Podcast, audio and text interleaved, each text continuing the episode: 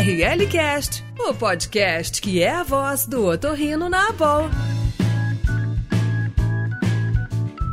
Olá pessoal, bem-vindos ao RLCast, o podcast da ABOL CCF, Associação Brasileira de Otorrino e Cirurgia Cérvico-Facial. Eu sou Juliano Luque, otorrinolaringologista em Vitória, Espírito Santo, tenho mestrado e doutorado em otorrinolaringologia e sou professor da Universidade Federal do Espírito Santo. O RLCast é um espaço para troca de experiências, trazendo sempre aspectos das vivências relacionados a temas otorrinolaringológicos, saúde e bem-estar. Olá, pessoal. Eu sou Arthur Castilho, professor da Faculdade de Ciências Médicas da Unicamp, e a nossa conversa de hoje será sobre um tema super interessante, merece a atenção de vocês, merece a nossa atenção, e nós vamos falar sobre otosclerose. E, logicamente, para isso, nós convidamos para conversar dois super colegas da área, professor Eduardo Tanaka e o professor, professor Sadi Saleman. Olá, pessoal, tudo bem? Grande prazer estar aqui com grandes pessoas, grandes ícones da otologia do Brasil, né, brasileira. E eu sou Eduardo Tanaka, sou da Faculdade de Medicina de Ribeirão Preto, aqui da USP. Vai ser um grande prazer ter essa conversa com vocês. E aí, pessoal, aqui é o Sadi Selaiman de Porto Alegre falando, professor titular da Universidade Federal do Rio Grande do Sul e também muito orgulhoso aqui de ter essa companhia seleta dos meus amigos para discorrer sobre autoesclerose nos próximos minutos. Vamos começar então pelo Sadi. O que é autoesclerose e como ela se comporta? Se é que a gente consegue resumir isso. Conta pra gente sobre a sua experiência e sobre o que é autoesclerose. Bom, na verdade, a autoesclerose é uma, é uma osteodistrofia da cápsula ótica exclusiva de humanos. O homem é o único ser que tem autoesclerose. E ela é caracterizada por áreas de eh, neoformação e reabsorção e neoformação óssea na porção petrosa do orso temporal, eh, que teoricamente não deveria ter nenhuma atividade de turnover ósseo. Então, neste processo, não raramente, ela leva à formação de focos que envolvem, na maioria das vezes, a platina do estribo. E envolvendo a platina do estribo, ela gera então uma fixação da platina e, por conseguinte, do próprio estribo, levando a uma perda de condução, como o quadro mais ou menos típico da otosclerose. Né? Então, é uma doença que é muito mais comum em adultos jovens, mais comum nas mulheres, em torno dos 30, 25, 30 anos, normalmente é a forma de início. Há uma associação em gatilhos hormonais comprovados, né, porque é muito comum no início da, do uso de pílula anticoncepcional ou na primeira gestação a mulher começa a ter essa perda de audição, mas é claro, também existe em homens. Né? Ela normalmente é bilateral, mas pode ser unilateral e tem né, como uma, uma origem uma herança autossômica dominante uma penetrância que não é de 100%. Assim, resumidamente, é isso aí, Arthur. Vamos lá, vamos seguir com a conversa. Tanaka, vamos falar um pouco do perfil do paciente que tem autoesclerose. É verdade que ela piora com os anos? Mulher tem mais que homens? Como é que é essa situação aí?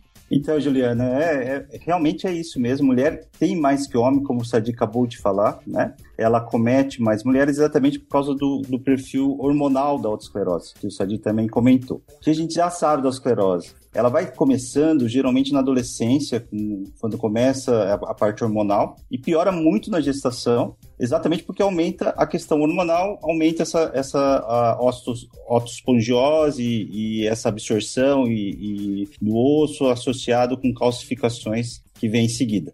Então, a esclerose ela pode piorar com os anos, porém, chega uma época que para, né? Porque você vai também diminuindo essas questões hormonais. Então, ela não é ad eterna, ela é mais na parte, vamos falar assim, na, nos adultos que a gente considera adultos que tenham produção hormonal, ou seja, até a menstruação, a hora que acaba a menstruação, na, na, na menopausa, desculpa. Lógico, falando com, como qualquer afecção, a gente tem que fazer diagnóstico, né? O diagnóstico da esclerose a gente consegue fazer só com quadro clínico ou nós precisamos de exames? E se precisamos de exames, quais exames? Queria que os dois, o Sadio e o Tanaka, falassem para a gente sobre isso. Seguinte, Arthur, antes de passar para essa pergunta, eu gostaria de lembrar que o termo da fase ativa da doença é a. A fase de otosclerose é já quando nós temos as, as, as alterações razoavelmente estabelecidas sob o aspecto histológico. Mas ainda essa questão de como fazemos o diagnóstico, normalmente não é um grande desafio diagnóstico. Né? A história no consultório, que já foi ressaltada, é super comum, passa-se dali por uma otoscopia que normalmente ela não tem nenhuma anormalidade, exceto em alguns casos que nós temos focos de otosclerose sobre o promontório, e aí tem um blush avermelhado, que se trans, tra, transparece através da membrana timpânica, nós chamamos isso de sinal de Schwartz, e o, o diapasão, no momento da consulta, mais ou menos resolve o problema, ou seja, esses pacientes vão apresentar, então, uma, na otosclerose já estabelecida, né, com gap de 25, 30 decibéis. E aí o diapasão vai nos mostrar inequivocamente que nós estamos frente a uma perda de condução. É claro que o diapasão é um teste maravilhoso e eu faço sempre, mas ele é complementado posteriormente com uma audiometria tonal e vocal e uma impedanciometria. A audiometria, o, o padrão típico é, é, é, a queda né, em, em, da, da, via aérea desses pacientes, né, no típico, na autoesclerose uh, estapediana pura. Uh, nós temos um entalhe, às vezes, em 2000, chamado de entalhe de Carhart, e também uh, nas, a, a, ausência de reflexos na, na, na pesquisa do reflexo estapediano e, às vezes, nas curvas timpanométricas do tipo AR, que eles eh, então teriam uma complacência um pouco rebaixada. Quando existiam aqueles impedanciômetros manuais, existia um sinal uh, no impedanciometria de otosclerose em fase inicial, que era o sinal de uma deflexão da agulha no início e no final do estímulo, que a gente chamava de sinal on-off. Hoje, com os impedanciômetros automatizados, a gente não tem mais essa pista clínica. Mais alguma coisa? Sim, eu antes de levar o paciente à cirurgia, se essa vai ser a minha opção, eu peço sempre uma tomografia computadorizada no lugar que eu, obviamente, esteja acostumado a fazer esse tipo de exame. Não adianta fazer cortes grosseiros ou algum radiologista que não entenda o contexto da solicitação. E, só encerrando aqui, eh, também não adianta pedir a tomografia e não saber o que procurar. E, e, tem várias coisas que a gente procura, mas cinco pontos, eu chamo de regras do dedão, no mínimo tem que ser bem avaliados. Primeiro é a confirmação da otosclerose e a sua extensão. A segundo ponto é ver o ponto de fixação da platina, a espessura da platina, para ver se vai ter ou não dificuldade de entrar dentro daquela, daquele vestíbulo por conta de uma platina uh, biscuit, que o americano chama, ou um foco obliterativo. Terceiro, a posição do nervo facial, que muitas vezes pode estar procedente para cima da janela. Quarto, a possível uh, existência de malformações associadas, e não é raro haver fixação da cabeça do martelo ou uma calcificação do ligamento maleolar anterior, que nem o professor Fisch falava bastante. E, finalmente, para estudar o aqueduto vestibular na prevenção, ou pelo menos na, na, na antecipação de um problema tipo Gusher. Basicamente, é isso aí que a gente faz. Tanaka, em relação à autoesclerose ser bilateral ou não, o que você tem a dizer sobre isso? Arthur, nessa, na, na verdade, a maioria das autoescleroses são bilaterais, né? Todas, vou falar assim, a maioria, grande maioria são bilaterais. Existem algumas que são unilaterais, e nessas unilaterais, como o, Arthur, o, o Sadi acabou de falar, é, sinceramente, é muito importante pedir tomografia nesses casos. Caso unilateral, o que nós temos que pensar um pouco é na deiscência do canal superior. E a deiscência do canal superior, muitas vezes, é notada, às vezes, na tomografia, porque você tem mais ou menos o, o gap vai ter o gap, a diferença é que tem reflexo, né? Então você tem o reflexo presente, o, o, o, o Sadi acabou de comentar nas audiometrias, as audiometrias geralmente vêm sem reflexo, porém, é, quando é unilateral, é importantíssimo fazer tomografia, porque tem deiscência de canal superior que vai dar gap, que é, é a terceira janela, vamos falar assim, é, com reflexo. E aí você vai ter uma surpresa que é a deficiência do canal superior. Se você for para direto para uma cirurgia de uma estapedotomia, por exemplo, uma deficiência do canal superior não vai melhorar. A tendência é que não melhore, né? Então, eu sou de acordo com o Sadi, eu faço tomografia em todos os casos, principalmente nas unilaterais, quando tem gap unilateral. Eu acho que é importantíssimo salientar. Concordo plenamente contigo, Tanaka. Acho uh, essa questão do, do, da deiscência, né, que é um diagnóstico mais moderno, ele, sem dúvida nenhuma, deve ser trazido em consideração. E também concordo que o, o exame de imagem deve ser tanto mais minucioso quanto mais o processo for unilateral. Bom, vamos lá. Então vamos seguir a conversa com um caso, um casinho clínico para ouvir a opinião de vocês aí. Paciente adulto que tem uma desacusia condutiva pura, timpanometria tipo A, otoscopia normal, tímpano com brilho, sem nenhuma particularidade. É, você faz uma timpanotomia exploradora sem estudar com a imagem, faz imagem, considera a exposição à radiação ou não. Vocês já comentaram alguma coisa sobre a tomografia? Vamos tentar simplificar para o caso clássico que tem essa alteração bilateral. Caso que está realmente bastante evidente que provavelmente é essa situação. Entra sem estudar ou sempre estuda? Uma palavra rápida aí do Tanaka, então, para a gente abreviar a conversa. Ô, Juliano, obrigado pela pergunta, é bem interessante. Eu acho que assim, o, Sadi já, já tinha comentado, eu faço imagem todos hoje. Porque o que a gente tem que prever é exatamente essas calcificações que ficam na platina. E por exemplo, um gap muito grande, com a platina extremamente calcificada, na minha opinião, eu aborto a cirurgia, às vezes posso partir até para uma outra cirurgia, que seria a cirurgia de osteoancorada, que a gente vai comentar mais uh, a seguir. Mas é, prever as situações que a gente vai encontrar no centro cirúrgico, para mim é importantíssimo. Eu, eu sempre falo isso, eu, a gente opera o paciente um dia antes, sinceramente. E a tomografia, ela me dá mais ou menos todos os parâmetros que eu vou ter de complicações. Então, é, teoricamente, a tomografia, ela me dá o que o Sadi acabou de falar. Se o nervo facial está exposto, se está muito... Eu já tive um caso de paralisia, de paralisia não, desculpa, paralisia não, mas nervo facial extremamente procedente para platina. Eu tive que parar a cirurgia. A gente não fazia tomografia toda hora, né, Sadi? a gente não tinha tomografia tão fácil assim. E muitas vezes a gente colocava sem tomografia, mas hoje a tomografia é, eu acho que é essencial e principalmente porque eles estão mais refinados, ou seja, estão fazendo corte 0,8 1 milímetro, né? Antigamente a tomografia era de 2 milímetros, 2 milímetros e meio às vezes. E hoje as cortes estão bem finos. Então, eu não tenho dúvida nenhuma, eu faço tomografia. Eu não penso muito em radiação, eu penso em radiação muito em criança, sim.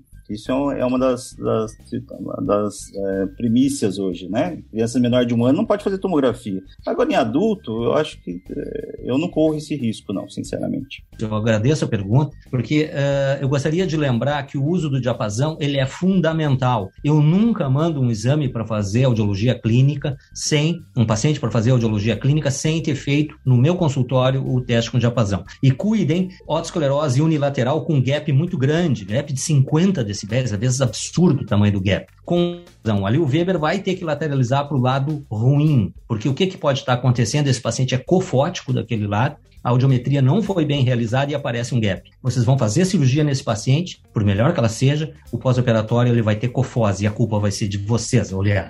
Não é de vocês, mas uh, por não terem tido o cuidado de confirmar isso com o diapasão no pré-operatório, pode tomar uma barrigada nessa situação. Não é tão raro quanto os senhores pensam. Concordo plenamente, Sadi. Acho que quando você conversa com as fonos, elas falam que a principal, assim, que é uma das piores casos é que essas perdas unilaterais com um gap muito grande. Quer dizer, as perdas unilaterais você tem que mascarar muito bem. Se você não mascarar muito bem, provavelmente vai ter o gap e as curvas sombra da, da, do outro lado, né? O crânio é um vibrador, né? Vamos falar agora sobre tratamento medicamentoso, Sadi. Existe algum tratamento medicamentoso que cura a autoesclerose? Que, que você acha sobre isso? Você usa algum medicamento? Ah, a gente usa, né? Mas a curar a otosclerose eu acho é uma expressão um pouco forte, né? Uh, historicamente se usava o, o fluoreto sódio, né? Para tentar uh, transformar os focos de otospongiose em focos de otosclerose, ou seja, não, não se tendia nada a reverter a perda uma vez já existente, mas sim consolidar o foco e que aquela perda se, ma se mantivesse. Me lembro bem em Ribeirão, quando eu tive também lá, Tanaka, que o pessoal usava no pré-operatório de tapedectomias para consolidar o foco. Eu nunca fiz isso, mas de qualquer maneira também era uma indicação. E agora, mais modernamente, existe uma penca de, de, de remédios que estão sendo usados de forma experimental para autoesclerose. Mas o que a gente tem usado nos casos de autoesclerose que há um comprometimento da via óssea progressivo é a associação do alandronato de sódio. Usamos a medicação uh, por um prazo de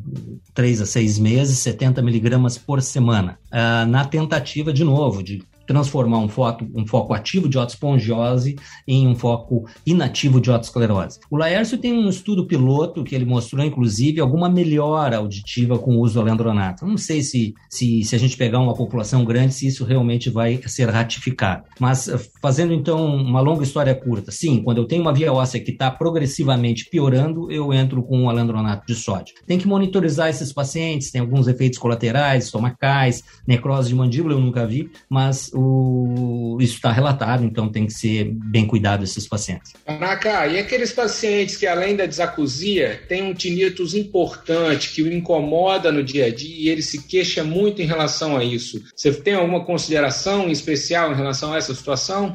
É, nós fizemos aqui um, um, é uma pesquisa mesmo, randomizado, certinho, bonitinho, não teve muito resultado não, vou ser bem sincero. O que a gente está usando um pouquinho aqui é quando o paciente tem tontura e você não pode fazer a cirurgia com o paciente com tontura, né? Eu acho que nesses pacientes a gente tem que ter muito cuidado, porque às vezes pode ter uma platina flutuante, pode ter um pouco de aumento ali de. de... Na tontura a gente está usando um pouco a lendronato exatamente para ver se controla. E outro, outro local que a gente usa, no outro, outros pacientes que a gente está usando, são esses pacientes que têm evolução de autosclerose coclear, como o Sadi falou, perdendo um pouquinho essa parte é, óssea é importante usar, às vezes, o alendronato para ver se você mantém e você consiga operar esse paciente. Mas no zumbido, eu não, eu, sinceramente, eu não estou usando. Estou usando para tontura e quando tem perdas cocleares progressivas. Juli, Juliano, assim, ó, seguido, o paciente pergunta que vai ser indicado a cirurgia para ele, se a cirurgia vai melhorar o zumbido dele, né, Tanaka? Isso é super comum. Isso, direto. E essa é uma pergunta muito importante. Então, como é que eu respondo essa pergunta?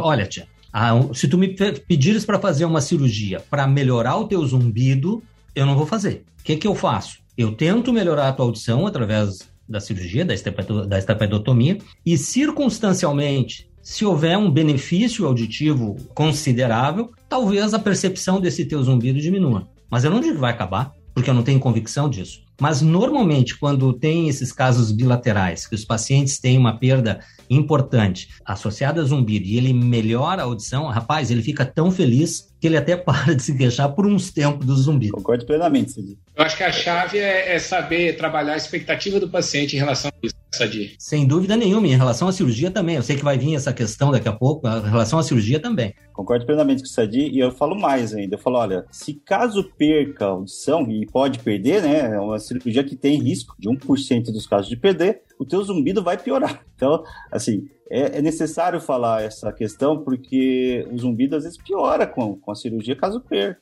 Vai ter perda coclear, né? E isso pode acontecer. Morte coclear, por exemplo, isso ocorre. Sempre quando a gente tem perda de audição, no caso que nós estamos falando hoje, autosclerose, vem de mãos dadas aparelho de audição, aparelho de amplificação sonora individual. Sadi, todo paciente tem que usar ou não? Quando começa a usar? Sempre funciona? Não funciona? Qual a sua opinião sobre aparelho de audição, de amplificação e autosclerose? Olha, ah, Arthur, essa é uma ótima pergunta também, né? Durante o aconselhamento do paciente, quando tu pega um paciente lá com uma via óssea robusta e uma via aérea lá em 40, 45 decibéis, tu sabe que ele está sofrendo. Ele veio por conta disso, ou seja, ele necessita amplificação, seja qual for a amplificação que nós possamos dar para ele. Nós estamos falando um caso básico, uma perda de condução pura. E eu falo o seguinte questão para ele. Como é que eu aconselho esse paciente? olha, tu tens duas possibilidades. Né? Quando é unilateral, eu digo três, porque se ele não quiser fazer nada, ele não faz, está se virando com o ouvido, o paciente é que manda. Aqui nós não estamos falando de um neurinoma do acústico, nós não estamos falando de um colesteatoma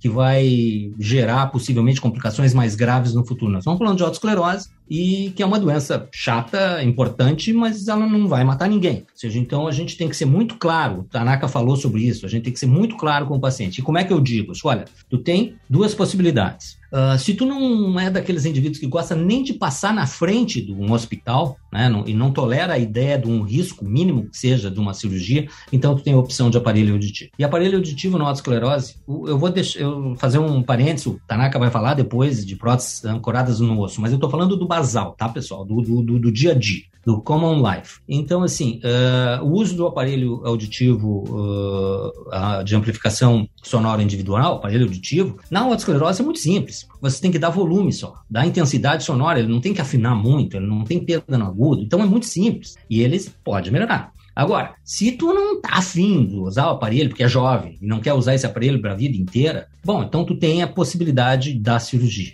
E a cirurgia, né, vocês têm, é uma microcirurgia, eu tenho um estribinho na minha mesa que eu mostro para eles para ver o tamanho do negócio, o grau de dificuldade que nós temos. Olha, nós, eu falo para eles, olha, o problema não é tirar esse ossinho, é botar um outro no lugar. Então, assim, em média, com 4,5 milímetros, entrando uma nessa de meio milímetro. E nesse processo nós temos, eu não digo acima de 95%, nunca que eu vou dizer isso, que eu tenho 95%, eu acho que até tenho bons resultados, mas eu falo acima de 75% de chance de melhora auditiva, jogo as expectativas para baixo. Em torno de 15 a 18, não fecha muito a minha conta, de 15 a 18% de chance de não melhorar, ficar igual. e em torno de 1 a 1,5% de perder a audição desse ouvido uh, consideravelmente. Mas daí o paciente fala, mas doutor, eu não estou ouvindo nada mesmo. Se eu fosse um picareta, eu dizia, é verdade, não vai perder nada. Vai perder sim, porque a via óssea está lá em cima. Então, isso tem que ser apresentado para o paciente, ele tem que entender, e aí, plenamente informado, ele vai definir o que, que ele quer. Quem decide cirurgia ou não, para mim, é o paciente. Pode plenamente, Sadi. Eu acho que não tem jeito da gente só indicar uma cirurgia. Tem que colocar, deixar todas as cartas na mesa, ser claro o paciente, é o mais importante. Tem que lembrar, né, que aparelho de audição tem risco zero.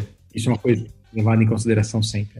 Agora, é bem verdade que quando termina, quando no final da consulta, quando o paciente está realmente é, com você pega aqueles gap desse tamanho, né? E que o paciente opta pela. Ele já vem com a opção da cirurgia definida na cabeça dele. Aí eu digo, bom, agora terminou a consulta, tudo que eu falei agora é off record, eu digo para eles. Mas é pelo amor de Deus, é claro que tu tem que fazer uma cirurgia, cara, a gente tem que tentar, porque na pior das hipóteses vai ficar igual. Claro que pode piorar, mas puta, é um azar danado. Então, aí eu dou uma injeção de ânimo nele, mas ele definiu. E aí eu falo falo isso, ó, terminou a consulta, off record, é claro que tu tem que operar. Principalmente se for um paciente jovem com gap grande.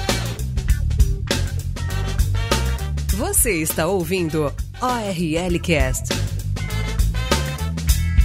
Show de bola, vamos lá. Bom, falando então de tratamento cirúrgico, quais são as opções que a gente tem, Tanaka? Então, Juliano, acho que aqui são todos otologistas, mas assim, preferencialmente estapedotomia, né? Que é você, exatamente como o Sadi acabou de dizer, a gente tira o estribo e coloca uma prótese de estapedor no local do estribo. Essa é a principal. O modo de fazer estapedotomia, eu agora estou fazendo muito com lentes endoscópicas e realmente para ensino a endoscópica não tem comparação, entendeu? Porque você realmente vê melhor os ângulos, sabe? Como pode ser feito. A questão do sangramento realmente é menor, porque você faz uma. Você coloca os, as adrenalinas muito certinho. Então, assim, sinceramente, as endoscópicas, para ensino, eu acho que é fundamental. Nós que somos mais velhos, teoricamente, aprendemos muito a fazer com microscópio. Então, assim, fazer uma esclerose com microscópio, eu faço em 40 minutos, sei lá, 40 minutos, uma hora. É, e quando eu vou fazer o endoscópico, às vezes demora um pouco mais, uma hora e pouco, uma hora e quinze, porque eu vou mais devagar, a gente tá.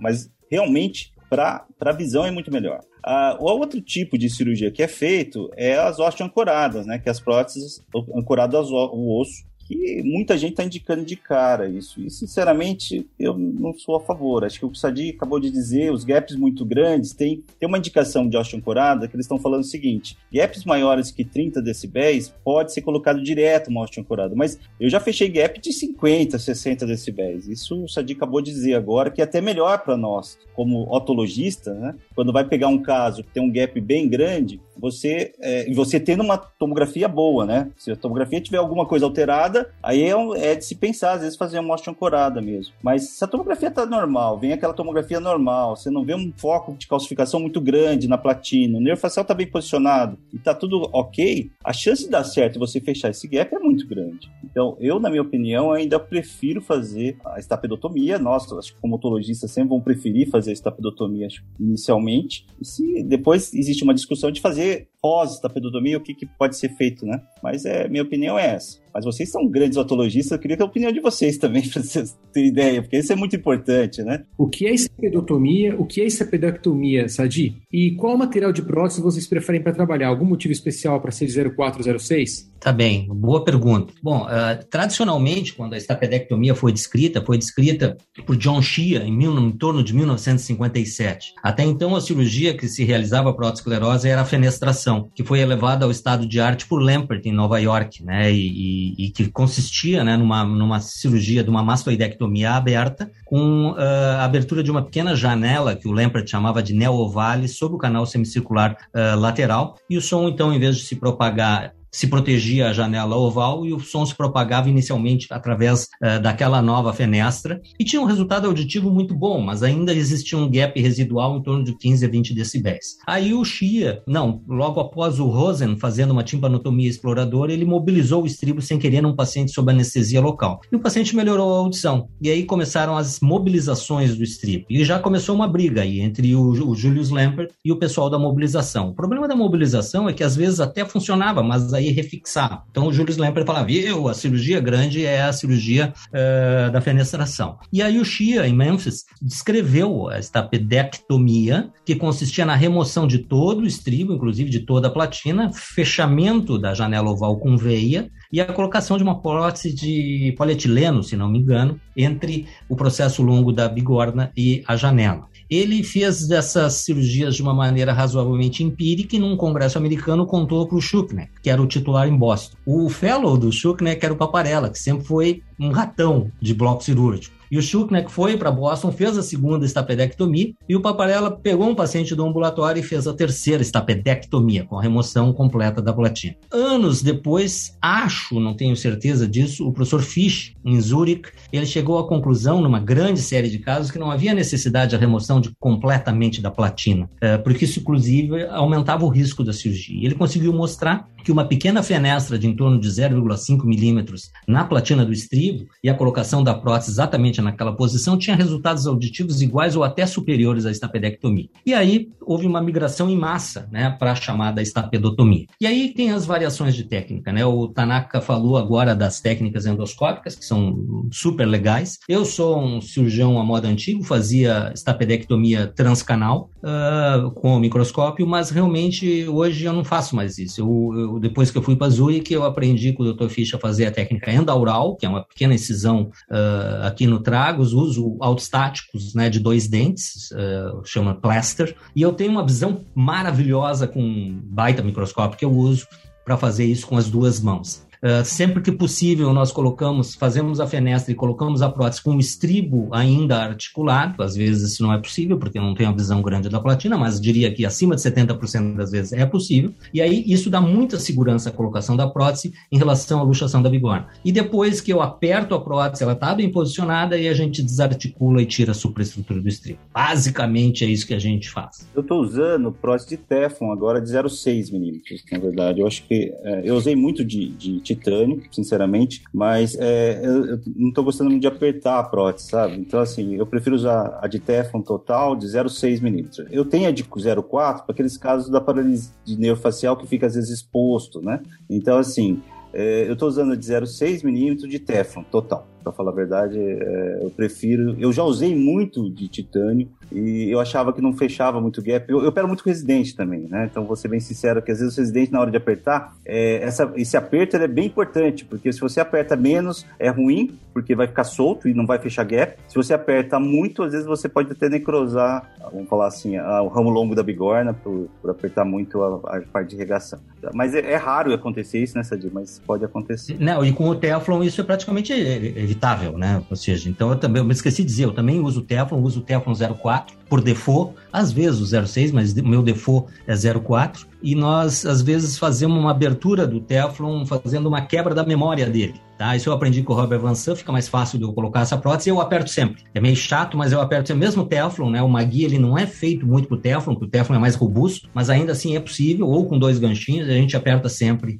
Por isso que é grande vantagem da gente conseguir botar essa prótese de Teflon com o estribo presente. Você tem uma consistência grande daquele device ali, você consegue apertar bem, sem medo. E outra coisa, o Teflon a gente pode levar, o cara pode fazer qualquer ressonância, não tem problema nenhum. Titânio também, mas as outras próteses é duvidoso. Ótimo. E aí, pessoal, vamos lá. Aí a gente fez a tomografia, estudou, não previu nenhuma dificuldade, entrou para operar e por um motivo ou outro, seja lá qual for, a platina flutuou. Como é que vocês procedem ali no intraoperatório? O que, que vocês fazem? Como é que vocês resolvem esse problema? Vê que os, os dois respondessem. Se o Arthur quiser dar uma palavrinha também, pode, pode falar para gente. Quem trabalha em hospital escola, como nós três, né, nós quatro, é, já presenciou provavelmente essa situação. Né? Então, residente ou FEL está na sua linha de aprendizado, de aquisição de técnica cirúrgica. Estapedotomia não é uma cirurgia fácil, é uma cirurgia de otologista, é uma cirurgia para quem realmente está se envolvendo na área de cirurgia de ouvido, né? diferente de outras cirurgias às vezes. E não é impossível isso acontecer, seja por uma inabilidade técnica transitória nessa linha de aprendizado, seja por uma dificuldade anatômica do próprio paciente. É, então, é, nós aqui é, na Unicamp, às vezes encontramos essa situação da platina flutuar, né? É, mesmo usando equipamento correto, material correto, nós temos usado basicamente operado estapedotomia por via endoscópica e a gente tem então bastante proximidade ali com a região, consegue ver bem a região com o endoscópio. E às vezes isso acontece. O fato é que, é, se você olhar na literatura, quando a platina flutua, é, é mandatório que você encerre a cirurgia e, é, e para não correr o risco de você é, ou jogar debris da platina para dentro, caso, caso você tente ainda uh, fraturá-la para colocar a prótese, abri-la para colocar a prótese, seja porque você pode simplesmente colocá-la inteira para dentro e ela ficar numa posição inadequada. Isso não só levar a um quadro de perda de audição sensorial, quanto a um quadro de vertigem bastante importante no uh, pós-operatório.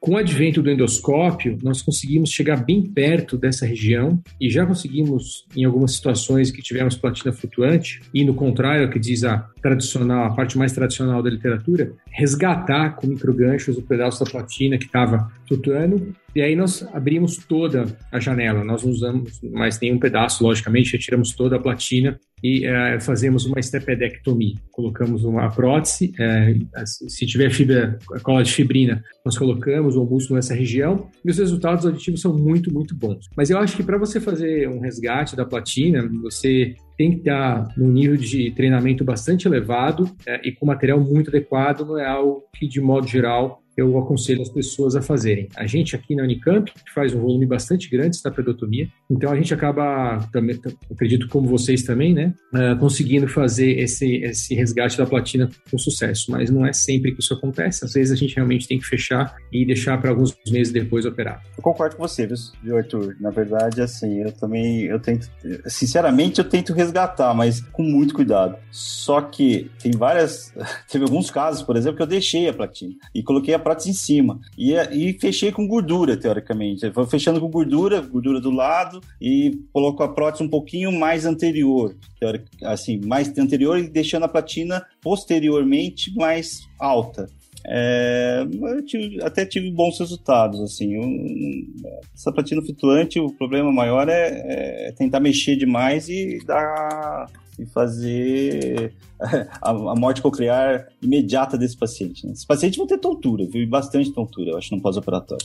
É, eu, eu concordo com vocês, eu acho que tem três condições, assim, que são Uh, imprevisíveis e que nos estressam muito durante uma estapedectomia. Primeiro, aí sim, com o pessoal mais inexperiente é muito comum, porque a platina flutuar, aí pode ser o experiente, pode ser o não experiente, uh, mas assim, a luxação de bigorna é, é uma, uma encrenca, uh, a platina flutuante é outra e o gusher seria o terceiro. E nessas três condições a gente tem que respirar fundo e encarar o problema, porque na verdade isso é um problema que tem que ser resolvido. Então, assim, se houver a possibilidade, essa platina não invadiu muito o vestíbulo, eu acho que ela está solta ali, eu tenho dificuldade às vezes de pescá-la e acho que a gente não deve ficar pescando muito lá dentro do vestíbulo, que isso pode gerar uma lesão sacular e uma perda profunda, mas eu concordo aí com o Tanaka. Às vezes eu largo uma, uma, uma fáscia muito delgada, porque não pode ser muito espessa, sobre a platina, né, que está ali dentro, e bota a prótese ali, só que vai ser uma prótese menor, né? Vai ser uma prótese, não, normalmente ela não é daquelas próteses aqui a gente calcula um meio milímetro a mais, ela vai ser justaposta na posição da platina, primária da platina, e é mais ou menos isso que a gente faz, né? Uh, agora, se a coisa estiver muito difícil, eu acho que abandonar o procedimento é uma, não é covardia, eu acho que pode ser uma ação de bom, de bom senso. Bom, então vamos para da sequência aqui, paciente que foi operado de estapedotomia e que mantém o GAP, quer dizer, no intraoperatório você não viu nada errado, mas lá um mês e pouco depois você vai fazer a audiometria e mantém o GAP. O que, que você faz? Reexplora? É, não reexplora? Quanto tempo depois? Faz algum exame de imagem? Sadi? Ah, mais ou menos tu já respondesse. Se o paciente quiser, tem uma coisa, para mim tem algumas sensações, tem alguns frissons de consultório, assim, aquelas coisas quando meu, meu batimento aumenta. São duas situações. Primeiro, quando eu tiro o curativo de uma timpanoplastia, que teoricamente tem tudo para pegar, né? Aquilo ali, pô, tudo para pegar. Então, mas ainda assim a gente mantém uma ansiedade porque a gente quer ver aquele tímpano fechar. Bom, essa é uma. E a outra maior ainda é a remoção do curativo, e eu faço isso pessoalmente, eu tiro o curativo no 14 dia uh, da, dos pacientes com realizando estapedectomia, que pode ser a glória ou pode ser um motivo de preocupação. Nós nunca damos alta para o paciente uh, no pós-operatório sem fazer uma prova do diapasão à beira do leito. A minha, a minha fellow tem um diapasão, ela vai lá e me diz Professor, alta ok, via óssea ok. Se é unilateral, Weber lateralizando para o lado de, da cirurgia, melhor ainda. Bom, isso em qualquer procedimento, não só na estapedectomia. Mas não funcionou, gente. E, e, e manteve via óssea beleza, ah, a gente vai conversar com o paciente, vai fazer um exame de imagem e é grande a chance de eu querer reexplorar. Porque eu não vou querer que esse paciente circule por aí dizendo que eu operei que se manteve esse gap. É claro, se houver o consentimento do paciente. Muito bom. E Tanaka, quando a autoesclerose evolui para perda profunda, seja depois de um procedimento, por exemplo, ou a própria autoesclerose, na história natural dela, evoluiu, evoluiu para uma perda bilateral, né, profunda. Isso acontece em alguns pacientes com autoesclerose, vocês sabem. Tem tratamento quando tem perda profunda ou você trata como qualquer outro paciente que tenha perda profunda? Uma observação aí para cirurgias, como por exemplo o implante coclear, cabe nessa situação? Com certeza, Arthur. Acho que o implante coclear, para bilateralidade de perdas, ou seja, perdas coclear, cocleares bilaterais com, é, profundas, é, o implante é o melhor tratamento, com certeza. E hoje o implante é muito seguro na autoesclerose, né? O implante coclear para perda profunda em autoesclerose, acho que é a melhor indicação. Sinceramente, eu uso geralmente um perimodiolar, implantes perimodiolares, que não vão dar menos ativação extracocleares, né? Porque o grande problema é ter ativação extracoclear. Esse é um problema, porque como a cápsula ótica fica muito porosa, às vezes vai passar a transmissão, por exemplo, por conduto autivo interno e ficar estimulando esse nervo facial quando ele escuta. Então, eu prefiro um perimodiolar. É, agora, na questão da perda unilateral, porque às vezes se opera aquele lado, aquele lado perde, né? E isso pode acontecer. É, eu, tenho, eu tenho, acho que, dois casos a gente opera muito aqui no, em Ribeirão Preto, né? Mas assim, é, teve um caso que eu, ela optou para colocar uma hoste ancorada, por exemplo. E a paciente tá muito bem, viu? Porque a hoste ancorada ela dá a sensação sonora para ela que ela tá transmitindo do outro lado. E a ossa geralmente é muito boa do outro lado, né? Então ela tem uma, uma sensação auditiva daquele lado muito bom. É, se bem que não é uma indicação clássica, porque teoricamente eu teria que colocar no onde tem gap, né? Mas é, nesses casos a gente faz testes, né? Os testes para a hoste ancorada é perfeito, porque você testa antes. E o paciente vê a sensação sonora que ele fica. Então, sinceramente, o implante coclear é muito bom para aqueles casos de perda bilateral, eu acho, né? Bilateral com, perdas cocleares bilaterais. Essa pergunta é importante, eu acho, porque muitas vezes, quando você olha em exame de tomografia de um paciente com autoesclerose com perda profunda bilateral, é, se imagina que seja impossível colocar um implante, quando na verdade, como foi falado aqui no começo do nosso podcast, a autoesclerose é uma doença excêntrica. Ela pega a cápsula óptica, mas normalmente ela mantém a luz da cóclea normal. Então, muitas vezes, parece que não dá para colocar implante, mas dá, como você bem mencionou. Aí, nesse caso, tem que fazer ressonância, né, Arthur? Todos os casos tem que fazer ressonância de autoesclerose. Eu acho que dois casos, na autoesclerose e na meningite, tem que fazer ressonância. Eu acho que é muito importante ter a ressonância para ver exatamente essa permeabilidade do, do ducto. Uma observação importante de técnica cirúrgica do implante nesses casos, né, Tanaka? É a dissecção bem delicada da, da janela, porque se o osso for poroso, a cápsula ótica ela pode até flutuar ali na nossa mão, né? Pode fraturar muito facilmente. E a inserção bem delicada por causa do primeiro giro ali no final do giro basal. É, também pode haver uma fratura e o eletrodo acabar passando reto ali se o osso for muito poroso, né? Tem que ter mais cuidado nesse paciente. Não é um caso muito simples para implantar, não. ORL Cast, o podcast da boa.